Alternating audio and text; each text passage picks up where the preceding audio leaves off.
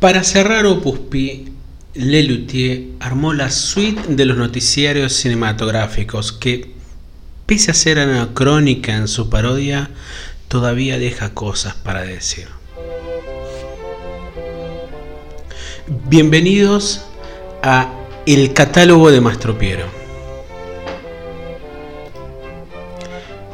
Episodio de hoy, suite de los noticiarios cinematográficos. Muy buenos días, muy buenas tardes, muy buenas noches a quienes estén dando play en estos momentos. Damos inicio al decimonoveno episodio de nuestro podcast. Mi nombre es Julián Marcel, segundo episodio en el medio de esta cuarentena que seguramente va a seguir extendiéndose durante algunas semanas más. Y la intención más bien recreativa de poder acercarles estas obras de Lelutier, tanto explicando un poco su, génesis musical o también las referencias que puedan llegar a tener. Eh, es el objetivo de nuestro podcast, pero también una forma de distenderse en estos momentos tan fuertes de la historia.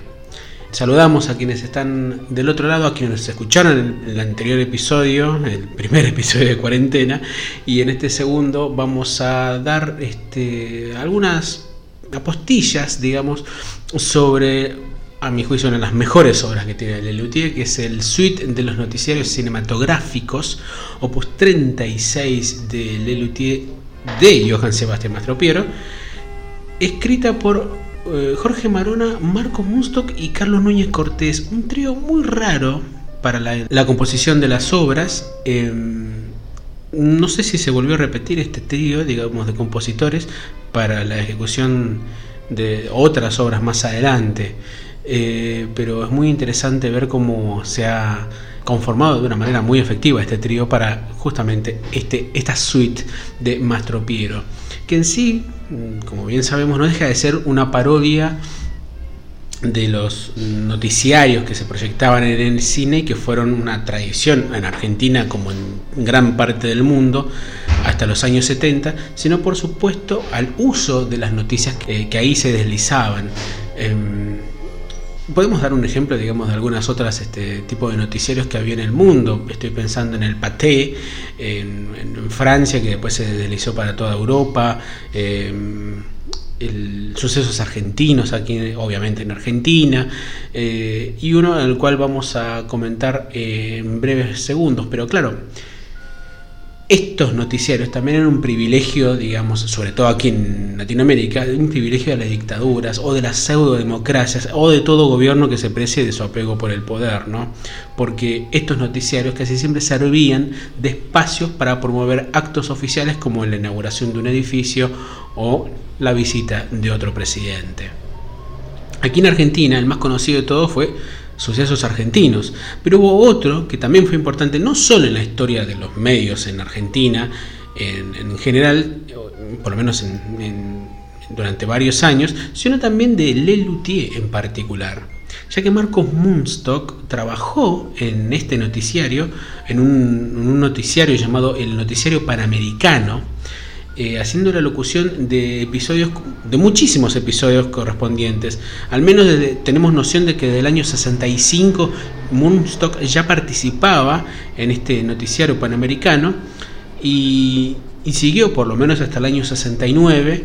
Se tiene noción de que siguió participando, ya que él mismo locutó mientras se mostraban imágenes de Blancanieves y los siete pecados capitales, que fue la primera vez en que se pudo ver a Lelutier en video, eh, o en, digamos en un formato este, visual.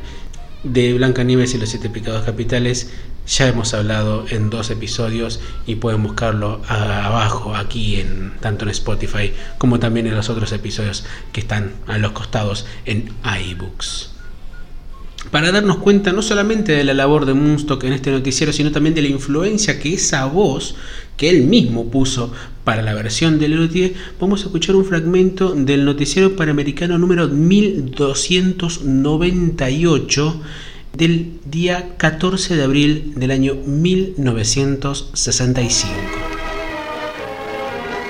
Independiente y Peñarol de Montevideo, finalistas de la Copa Libertadores de América, se enfrentan en el primero de los encuentros decisivos. Peñarol mantiene una actitud defensiva, lo que aprovecha Independiente para establecer leve predominio. La segunda etapa, luego de algunos amagos de los huéspedes, Independiente retoma la iniciativa, pugnando enérgicamente por definir el partido.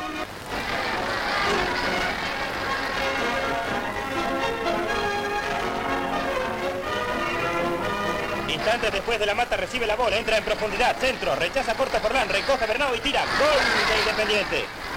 1 a 0. Júbilo desbordante en las tribunas y en el campo.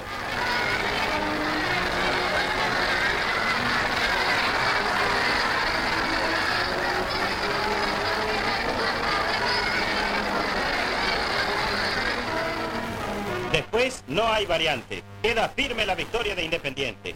Ahora, con el triunfo de Peñarol en Montevideo, la puja se definirá en Santiago de Chile. Suerte, diablo. Los noticiarios cinematográficos es el segundo oratorio de Lelutier, después del citado eh, Blancanieves y los siete pecados capitales. Si bien uno de los compositores de esta suite fue Marcos Munstock, este apenas sí participó en unas pocas funciones en el estreno en Rosario, en el Teatro Astengo, hacia abril del año 1971. El resto de las obras las terminó locutando quien fuera su reemplazante en ese año, que fue Ernesto Acher, quien debía hacerlo a viva voz debido a la falta de amplificación, sino que más bien lo hizo a voz en cuello en los lugares donde se representaba esta suite. La introducción original de la obra cuenta que Mastropiero la escribió para la Asociación Internacional de la Prensa Filmada y que fue la primera vez que compuso algo luego de que el boticario Anatel Tirkurt, tiro corto otra vez, le acercaron un frasco de laxatón que le hizo revivir los momentos vividos y la cantata que le escribiera. El disco, o mejor dicho, en el booklet interno del disco, volumen 3, aparece una muy breve inscripción que habla sobre el uso de las sobregrabaciones en alguna de las piezas de esta suite. Pero también incluye una frase un tanto extraña, que tiene su sentido más adelante. Dice, quien quiera adivinar en esta obra una leve intención crítica, puede.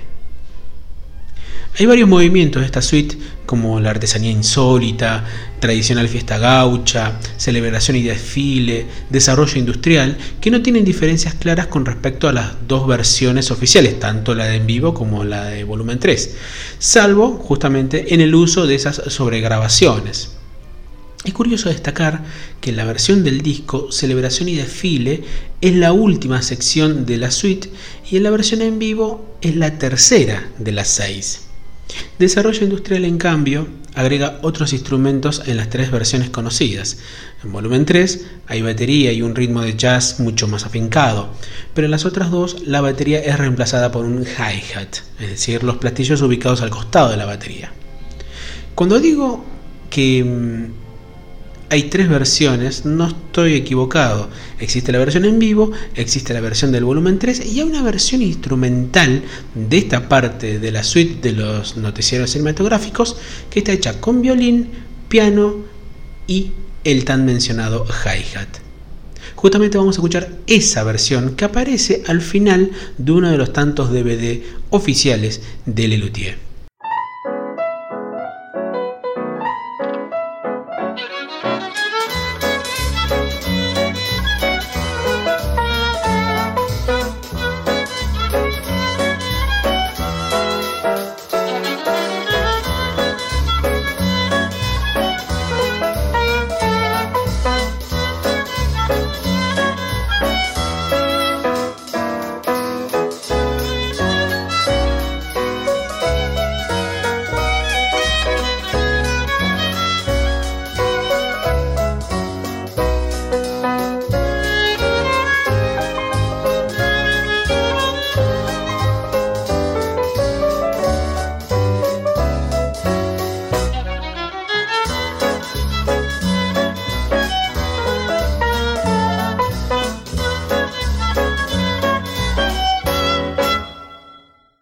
Una de las partes de la suite que ha tenido bastantes modificaciones en la letra ha sido la de costumbres milenarias. En esta parte de la obra hay dos cambios que se dan entre la versión en vivo y la versión grabada.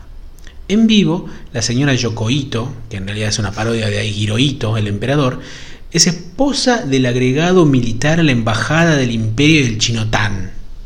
En el disco, en cambio, es la esposa del agregado comercial a la embajada del Chinapón. La otra gran diferencia que hay es en la letra cantada por la señora Yokoito. En la versión en estudio, la señora Yokoito dice Ikebana Choenlai Arakiri Tobogán, camiseta Chancaishek Panzón, Matajari Salpicón, Honolulu Tucumán, Walkie Toki Chimpancé Ping Pong, Neuquén. Y finaliza con el conocido champiñón. En vivo, la letra es un poco más distinta milenarias.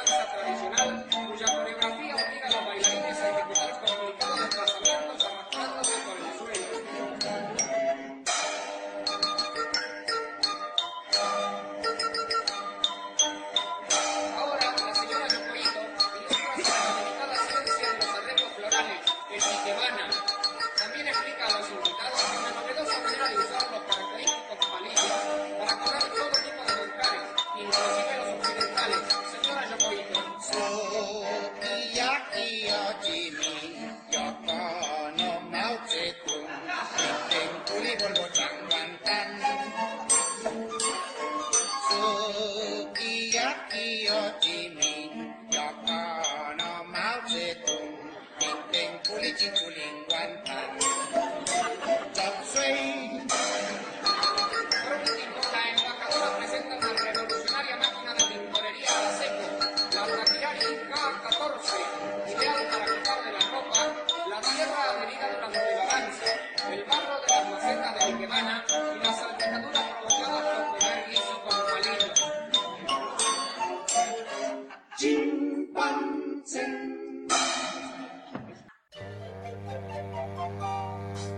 Actualidad latinoamericana es acaso la parte más recordada de toda la suite, junto con celebración y desfile, porque es en esta en donde por primera vez hay un asomo, digamos, de crítica política en la obra de Lelutier.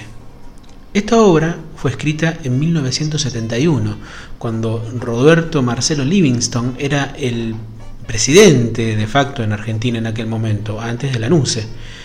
La versión discográfica, en cambio, fue grabada entre agosto y septiembre del año 73, cuando ya el presidente era Perón, la tercera presidencia de Juan Domingo Perón. Sin embargo, la versión en estudio mantiene el espíritu de parodia a todo lo militar. Fue una obra que precisamente por esta parte, en especial, fue nada difundida en las radios durante muchos años. La diferencia que hay en estas partes, en la versión en vivo y la versión en disco, es que en el primero el general Manuel Anzábal es el ministro de Asuntos Políticos que toma el juramento de práctica a nuevos subsecretarios en la ceremonia llevada a cabo en el Salón de Recuerdos del Congreso Nacional. Todo ahí indica que es una dictadura lo que se vive en ese momento. La versión en estudio no solamente cambia de diversas cosas, sino que incluso cambia de país, porque esto ocurre en la hermana República de Feudalia, y quien lo hace es el presidente, mariscal, ya cambian las jerarquías, Manuel Anzábal. En este caso, quienes juran, en la versión en estudio, quienes juran son ministros y que el juramento se lleva a cabo en el circo estatal capitalino. Los chistes que aparecen en la obra es que el brigadier eh, se encargue de las vías navegables, cuando debería ser en este caso un capitán de navío quien debería hacerlo.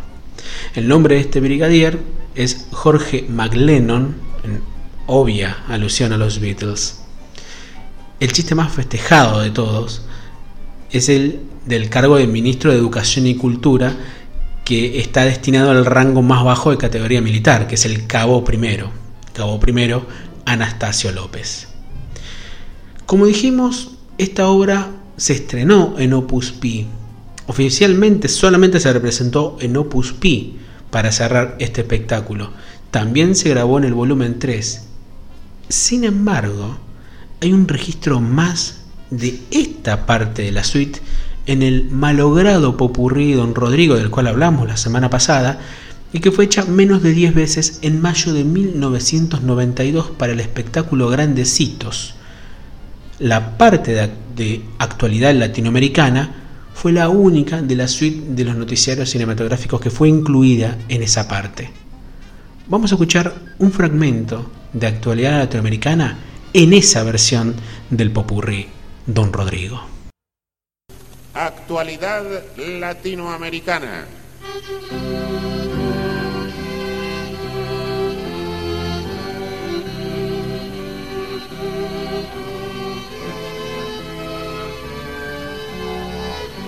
El presidente de la hermana República de Feudalia, Mariscal Manuel Anzábal, toma el juramento de práctica a nuevos ministros en una ceremonia que se lleva a cabo en el Circo Estatal Capitalino.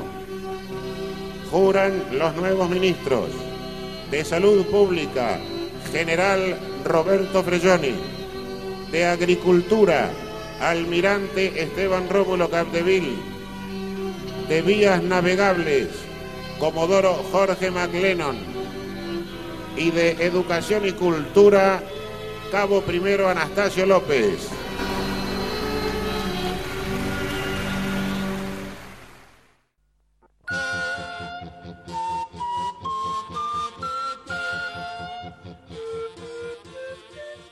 Como hemos escuchado, esta versión de actualidad latinoamericana incluye también el grado de Comodoro para el que era el brigadier Jorge McLennan. También acá está el chiste porque el Comodoro pertenece a la Fuerza Aérea. Con estas referencias, con, con estos grados, con estas músicas que aparecen en la suite de los noticiarios cinematográficos, damos por concluido este análisis refiriéndonos a esta obra de Munstock, Marona y Núñez Cortés del espectáculo Opus Pi. A partir de la semana que viene en el catálogo, en el episodio número 20 ya, vamos a centrarnos en lo que es el espectáculo recital 72. Obviamente analizando las canciones según la, bueno, el orden que aparece dentro de los opus de Lelutier vamos a dedicar a dos obras que son clásicas dentro de la historia, que tienen sus versiones discográficas y que no vale la pena presentarlas ahora, o por lo menos decir de qué tratan ahora, sino esperar siete días nada más. Vamos a escuchar la fanfarria final de la suite de los noticieros cinematográficos, ejecutada con yerbomatófonos en la versión original. Eh, desarrollada en el espectáculo Opus Pi del año 1971. Mi nombre es Julián Marcel y me despido hasta la semana que viene.